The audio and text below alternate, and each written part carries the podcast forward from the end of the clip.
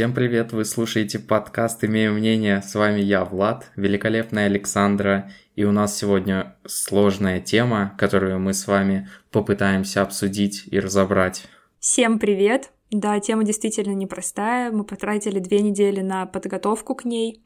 И я предлагаю без лишних, да, предварительных ласк начинать.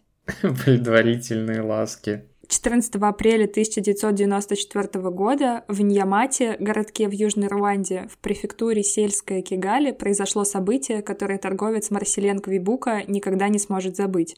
Квибука был хуту, а его жена Франсуаза, только что родившая ему четвертого ребенка, Тутси. Трижды к его дому приходила тол- толпа милиционеров и местных жителей и требовала выдать им Франсуазу.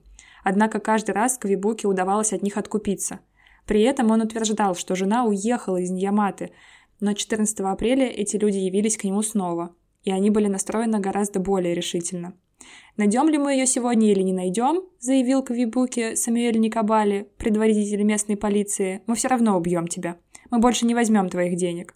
Франсуаза пряталась в соседней банановой роще, но, услышав эти слова, она вышла оттуда и сказала «Не убивайте его, это я вам нужна». Милиционеры поняли, что Квибука обманывал их и пришли в ярость. Один из них ударил торговца дубинкой по голове. Франсуаз задержалась очень спокойно. Она лишь попросила разрешения войти в дом и проститься с детьми. Когда она вернулась, она сказала Никабале «Убейте меня здесь» и начала молиться. Один мужчина спросил, кончила ли она молиться, а затем нанес ей скользящий удар по голове мачете, и Франсуаза упала. Остальная толпа хотела последовать его примеру. Но тут Никабали пронзительно закричал «Стойте!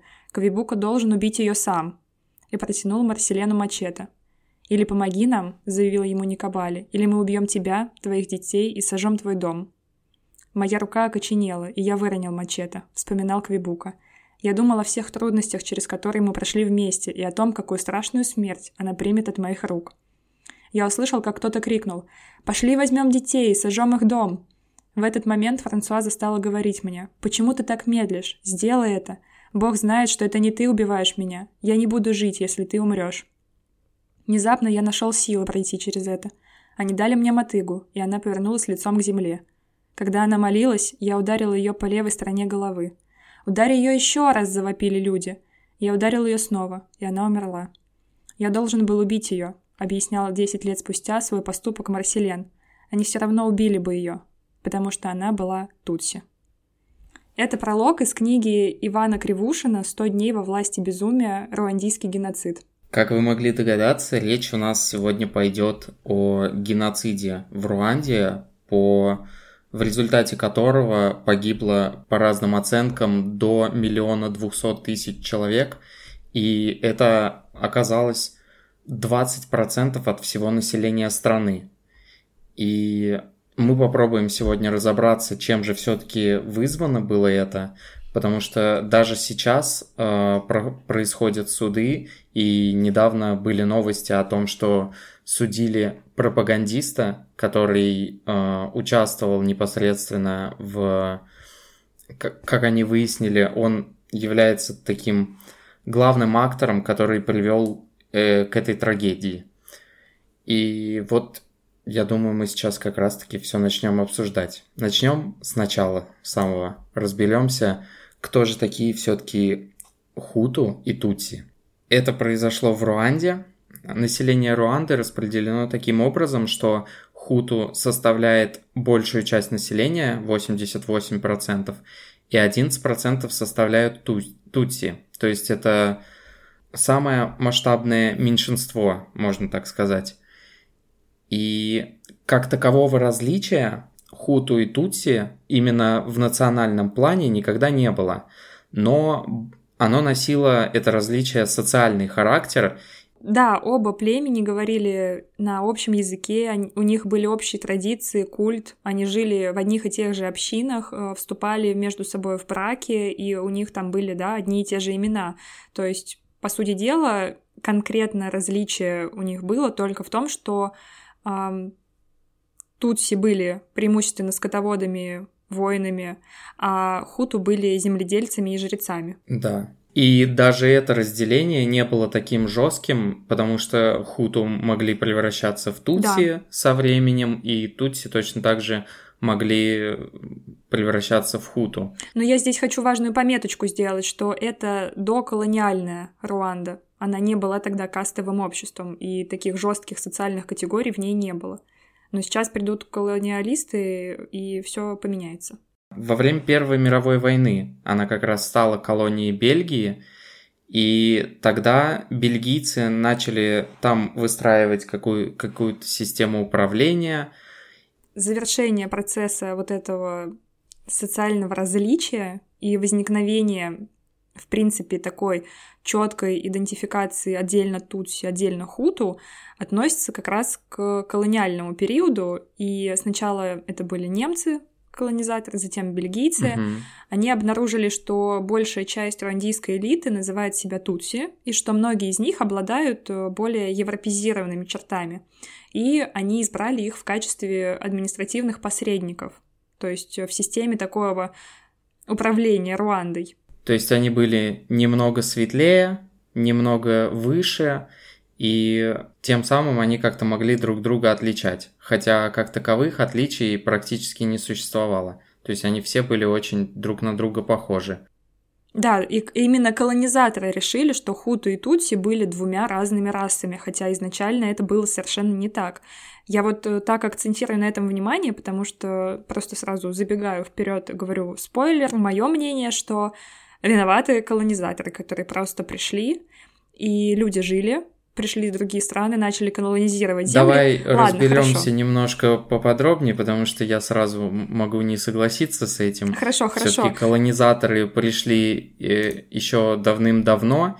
Просто для меня подготовка к этому выпуску была такой очень тяжелой, и я сейчас попозже порекомендую книги, которые стоит с ними ознакомиться, просто, да, если кому-то интересно узнать глубже, копнуть но при подготовке во мне умерло что-то живое, вот честно. Я такой объем насилия, ну просто сложно как-то с этим согласиться, поэтому мне прям горит. Про этот геноцид, кстати, помимо книг, которые ты, наверное, в конце назовешь, да. есть еще очень много фильмов.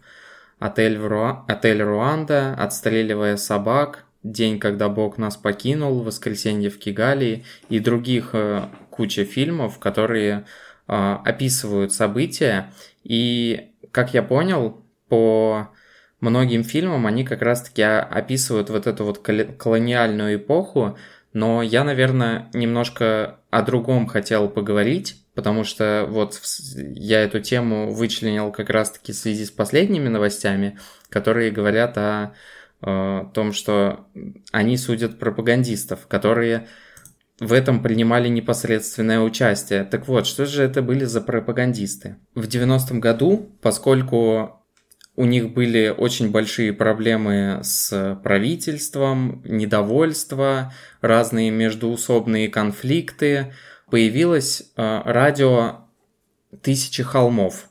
Оно также называлось «Свободным радио Тысячи холмов», где в очень жесткой форме а, радикальные какие-то экстремистские и нацистские племена хуту а, выражались по поводу племени Тутси в негативном ключе.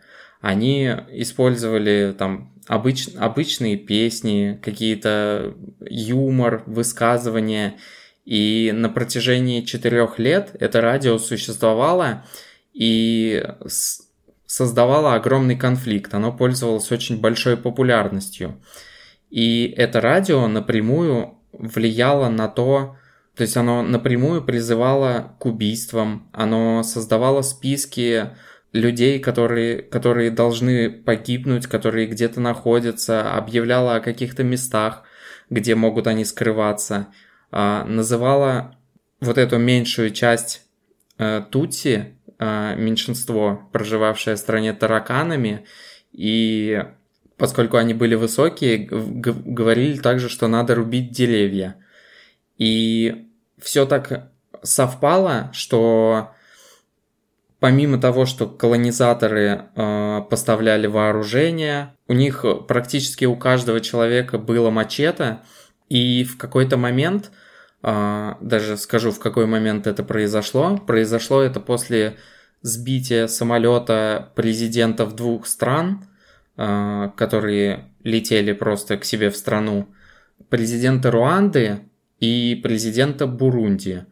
И в результате атаки практически через несколько часов очень много людей вышло на улицу, и просто-напросто это был такой пик конфликта, когда они начали истреблять э, практически всех тутси, которые попадались у них на пути, и когда и это практически невозможно было остановить.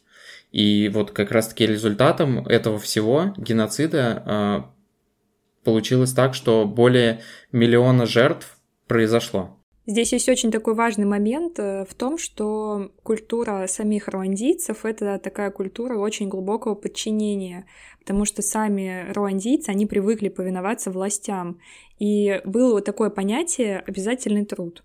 И он же был введен как повинность во время прави... правления Хабьериманы в начале 80-х годов. То есть люди шли убивать после да, призывов на этом радио, как на угу. субботник. То есть для них это было какое-то такое дело, просто, ну, да. приказали, все, идем. Для меня просто на самом деле является таким вообще открытием то, что оказывается люди, которые всю жизнь жили э, по соседству, которые друг с другом общались, которые учились в одних школах, которые работали на одной работе, грубо говоря, они могли просто так взять оружие и пойти рубить соседей просто потому, что по радио им... Так сказали. Да, э, им эту ненависть уже столько лет э, вдалбливали в голову. Я, наверное, понимаю, почему у меня такой отклик это а, нашло в голове, потому что я вижу, что действительно люди очень много верят в пропаганду. И я вот, кстати, смотрел выпуск Дудя про, пропаг... про, про пропаганду, и мне очень понравилось объяснение одного из э, интервьюируемых, как он объяснил, что это такое, ты не смотрела? Он Нет. рассказал о том, что вот есть, например, трава, ну, всем понятно, что она там, на ней можно лежать, она такая зеленая, но цель пропагандиста как раз-таки э, обратить внимание на такие факторы, которые э, какие-то негативные влияются, и сделать так, что эти факторы будут решающими. Например, начать говорить о том, что трава острая, куча людей об нее порезались. Когда ты порезался, ты можешь очень много крови потерять, занести какую-то заразу туда. И я вот представляю, если 30 лет э, об этом будут говорить. Э, и как раз-таки вот этот вот конфликт, который у них был между Тутси и Хуту, он очень долгое время продолжался и в итоге вылился вот в такое абсолютно, ну, я даже не могу сказать, это абсолютно за гранью какой-то человечностью, за гранью жестокости. Вот если вам эта тема интересна, советую посмотреть какой-нибудь фильм или прочитать какую-то книгу, там очень подробно рассказывает э, именно о жестокости, именно о том, насколько теряется человечность именно вот в таком порыве, насколько человек просто-напросто становится какой-то неуправляемой толпой, которые просто сказали что-то делать, и он просто выполняет э, то, что делают остальные. Согласна, вот именно до геноцида и после него очень многие хуту считали, что они защищаются, что их этническое большинство, их пытаются лишить власти. И даже то, что их хотят вообще всех убить. И СМИ в частности радиостанции, они создавали образ врага, и происходила просто демонизация Тутси. Да, именно потому что Тутси занимали какие-то высокие должности, и тем самым они говорили, что Тутси на самом деле нас угнетают и так далее. Там еще в 90-м году опубликовали манифест «10 заповедей Хуту», в котором говорилось о том, что является предателем любой тот, кто женится на Тутси, кто у кого будет любовница Тутси или даже наймет ее в качестве секретаря или на другую работу, тот, кто имеет партнера в бизнесе Тутси или берущий долг в Тутси. То есть э, там абсолютно такие 10 ужасных пунктов, которые, ну, сразу понятно, что это нужно как-то контролировать и пресекать, потому что это прям абсолютно никак не связано с э, вот этим пониманием о какой-то человечности. И тем не менее, все закрывали глаза, и колонизаторы, и ООН, которая в то время даже там существовала, абсолютно, ну, то есть много, много лет даже отрицалось то, что там действительно был вот такой вот, были вот такие призывы. И сейчас, как мне кажется, по тем выступлениям, которые сейчас происходят, они э, как будто бы признают эту ошибку, э, ошибку в том, что они вовремя, ну то есть это, это же не просто так было, это было для того, чтобы вот была вот эта свобода слова, якобы, ну свободное радио, как мы можем их заткнуть, но тем не менее даже при свободе слова как какие-то радикальные идеи не должны быть э, в приоритете и не должны э, находить массового слушателя. Это должно как-то государством реаг... Э, регламентироваться, на это должны реагировать, скорее всего. А я вот как раз-таки к твоим словам хотела здесь порекомендовать книгу, а, как раз-таки про вообще миссию ООН, как они оказывали помощь Руанде. А, называется она «Рукопожатие с дьяволом». Это угу. очень сильная книга, история канадского генерала, который он буквально наблюдал, а, как развиваются события, и когда он был призван служить командующим как раз-таки силами миссии ООН по оказанию помощи, он считал, что его задачей было помочь двум воюющим странам достичь мира, как этого все хотели. Вместо этого он был подвержен самому просто хаотичному отображению гражданской войны и геноцида и наблюдал все 100 дней убийства, ну да, более там 800 тысяч граждан Руанды. И в своей книге он воссоздает страшную историю, то есть она написана им самим. А, в принципе, я бы, наверное, сказала, что мировое сообщество решило игнорировать эти события. Mm-hmm. Ну, у меня такое Но на тот, как на бы, тот момент, да, так и было. Мнение. Они мало того, что игнорировали это, они вообще отрицали э, какой-то геноцид. Происходящее, да. И но все равно со временем все-таки это большее число людей признают, и они больше обращают внимание на такие события.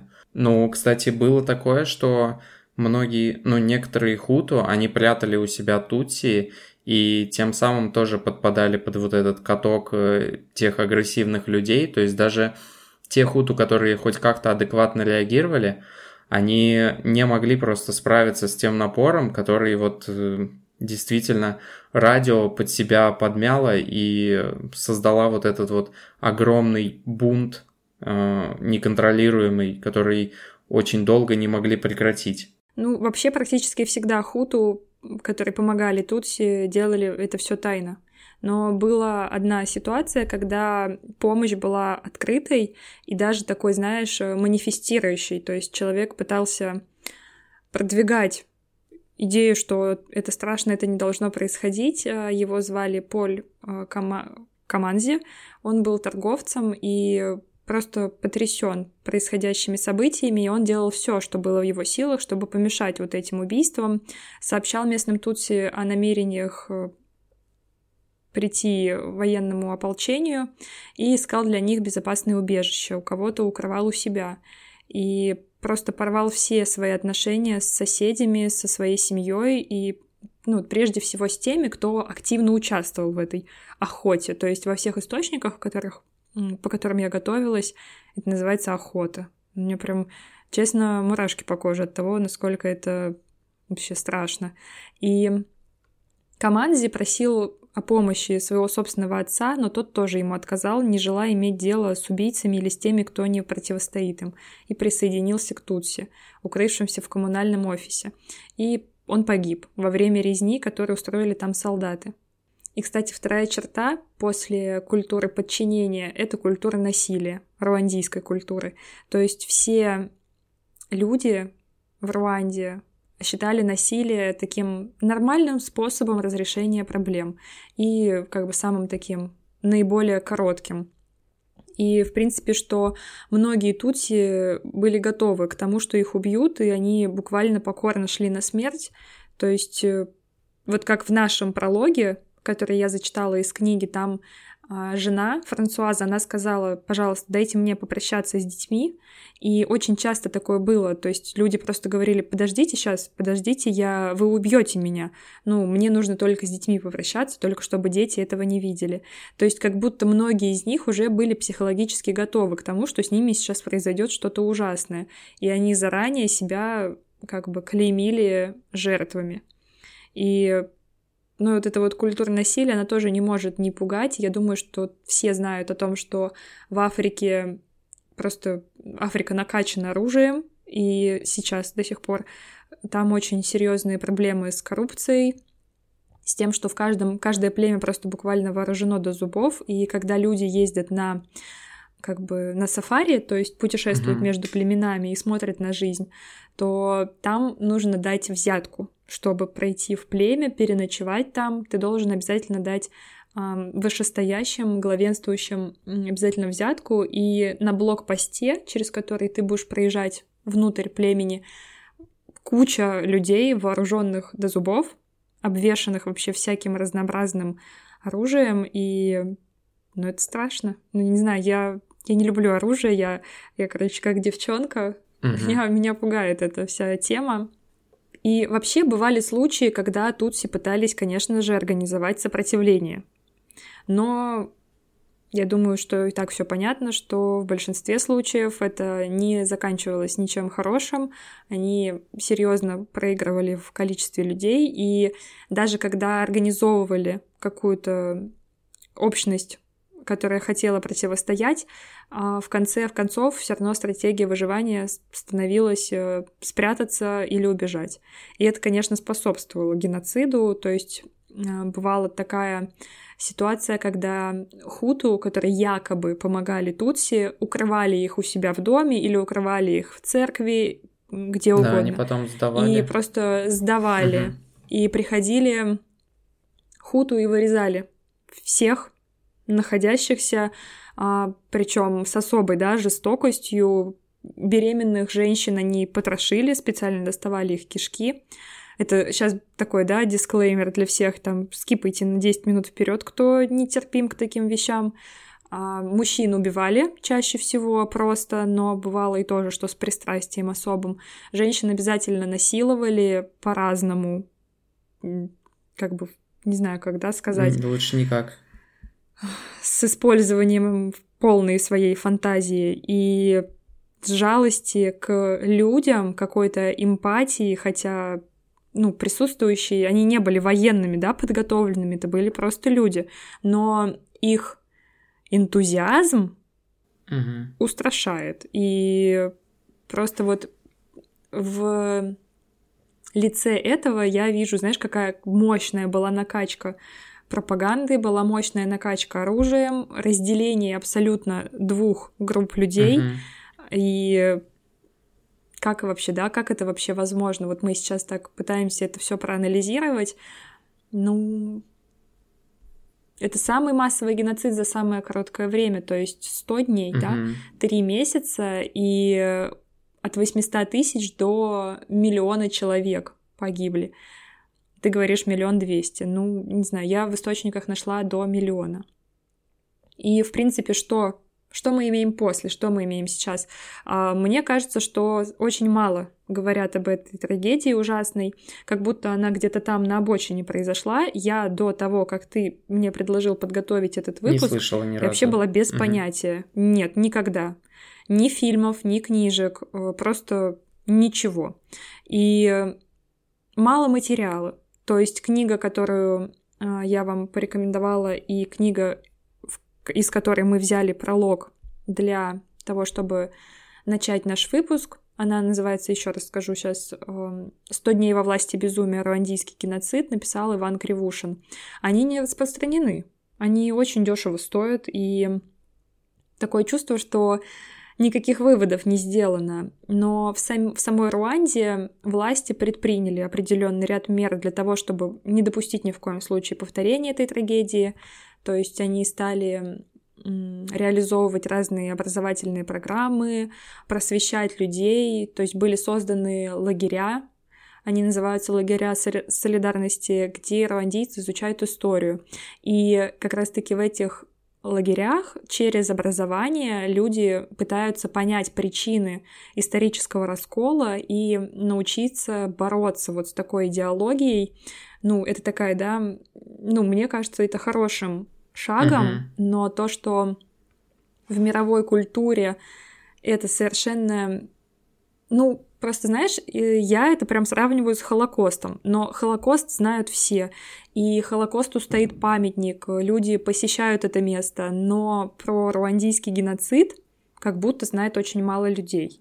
И как будто это не так не так, что ли, полоснуло из-за того, что это было за такое короткое время, не так много людей смогли вовлечься, да, эмоционально и физически и мне кажется, что, в принципе, вообще единственная мотивация, которая у меня была подготовить этот выпуск, это то, что про такие трагедии нужно обязательно говорить и нужно распространять информацию о них, потому что ну, больше ничего приятного, конечно, в, этой, в подготовке у меня действительно не было. Ну и в который раз нужно критически относиться к информации, особенно той, которая льется вам из разных источников и которая э, очень эмоциональное, вызывает вас либо ненависть, либо вражду, либо нелюбовь к кому-то. А, потому что, ну, в целом, мне кажется, каждый человек, он в первую очередь заботится о своей жизни. И как раз-таки, почему они так делали, потому что они за себя переживали. Вот эти вот хуту. То есть э, это вот такими да, низменными да. какими-то потребностями вызывается вот эта вот ненависть, которая распространяется просто мгновенно почти. И ведущая вот этого радио свободы а, Валерий Бемельки, она говорит вот так. Я призывала Хуту убивать Тутси, я должна была называть в эфире места, где они скрывались. Организация геноцида была очень тщательной, на всех уровнях мы получали информацию о местах их нахождения. Мы объясняли по радио, что тутси прячутся, чтобы потом напасть на хуту. Мы совершили глупость, мы не были бдительными, мы верили в то, что говорили наши власти, мы им доверяли. Мы признаем, что согрешили, поэтому сегодня мы становимся на колени и просим прощения. То есть э, это вот э, наверное, еще и говорит о ведущих, которые просто-напросто верили в какие-то приказы и думали, что они так смогут, э, ну, я не знаю, кого-то обезопасить. То есть они, даже они не считают, ну, то есть они считают себя виноватыми, но я просто представляю, как много людей делает вот таких вещей именно потому, что их кто-то обманывает, потому что просто-напросто им сказали, что они в опасности. И, ну, это ужасно, конечно. Можно про наших пропаг... пропагандистов Но не все люди, тоже так сказать. Нет, знаешь, не все люди верят э, в ну, типа делают это только из-за того, из-за пропаганды. А мне опять хочется провести, да, параллели с концлагерями, и абсолютно точно всегда есть люди, которые реально ну, получают удовольствие. Была забыла я, как ее зовут, сейчас погуглила как раз кобыла из Майданака, Гермина Браунштайнер.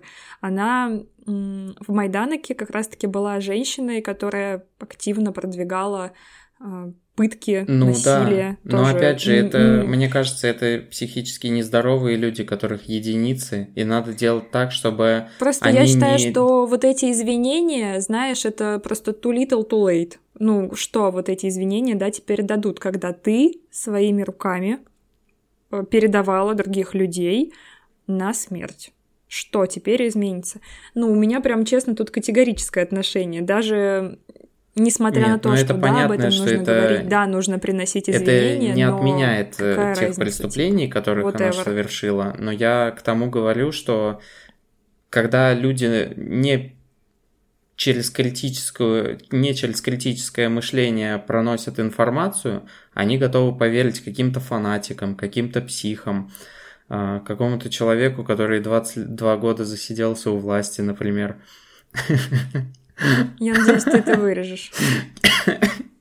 Ну, там где-нибудь в Руанде. Нет, был, был же там такой. Да. Просто, знаешь, несмотря на всю политику, которую Руанда внедряет по отношению к памяти геноцида, а, если журналист, э, исследователь приезжает в Руанду и начинает, да, ворошить эти события именно с простыми людьми, а, люди не хотят об этом говорить. И в Руанде все еще не демократический режим, и что-то связано с этим молчанием определенно. И единственное, что есть, это ликвидация этнических различий. То есть руандийские власти после геноцида а, сказали, что не существует никаких хуту, не существует никаких тутси, существует единый руандийский народ. И нельзя нигде в официальных документах фиксировать, что ты относишься к тому или к иному племени. А, ни в каких-то удостоверениях личности, там, паспортах, я не знаю, что у них. Просто эти термины использовать запрещено. Ну, кстати, в индексе, в индексе демократии, которому я очень сильно верю, Руанда находится на 127 месте, а угадай, на каком Россия находится? На 120... На 128 На 124 да. Почти угадала. Класс. Так что... Я не знаю, почему ты смеешься, я не знаю, почему ты так веселишься от этого. Мы вообще-то в России оба. Это истерическое уже, наверное. Да-да-да. Любые обсуждения, которые, в принципе, способствуют сейчас этническому расколу в Руанде, это уголовное преступление. То есть, э, если бы мы сейчас с тобой записывали подкаст там и поспорили, то нас могли бы подвести под статью. Да, а тут мы можем в безопасности это делать, да? А, ну, конкретно про Руанду, да, но если ты хочешь подвести нас под статью, то ты вообще отчаянно пытаешься это сделать в каждом выпуске своими левацкими вбросами. Я еще раз просто хочу сейчас посоветовать книгу а, «Рукопожатие с дьяволом». А, почему именно ее? Потому что мне она кажется таким классным источником наблюдения со стороны, потому что писал ее простой человек, а, писал ее непосредственно участник событий, который наблюдал все это, то есть как дьявол буквально вот, да, взял свой контроль над людьми. Это предисловие тоже из книги. И такая, знаете, информация незамыленная, потому что много очень на Википедии написано, но опять же мы понимаем, что Википедия Рус это ну, написано кем-то, кому кто, возможно, там тоже да, заинтересован преподнести в том или ином свете нам информацию. А вот книга как раз-таки это, она написана самим а, канадским генералом, поэтому от души рекомендацион. И Книжка, конечно же, «100 дней безумия». Но она такая, знаете, не для слабонервных, хотя, в принципе, а, рукопожатие тоже совершенно не для тех, кто не переносит насилие по отношению к другим людям, так что это такой мой личный, без спойлеров, но дисклеймер оставляю. Кино я не смотрела, поэтому здесь э, не знаю, полагаюсь на рекомендации Владоса, не знаю, не уверена, что я готова посмотреть кино, потому что я не знаю, какого они качества, как они сняты, а какую сторону они показывают, но, возможно, с чем-нибудь Ну, я тоже не смотрел, я смотрел пару обзоров, и, ну, в общем, там есть, конечно, интересные фильмы, можете загуглить как раз-таки про вот эти события. Огромное спасибо, что послушали этот выпуск. Обязательно поставьте нам лайк, подпишитесь на нас Телеграме, в Инстаграме и на той площадке, на которой вы нас слушаете. И имейте свое собственное мнение. Всем большое спасибо и пока-пока. Пока-пока.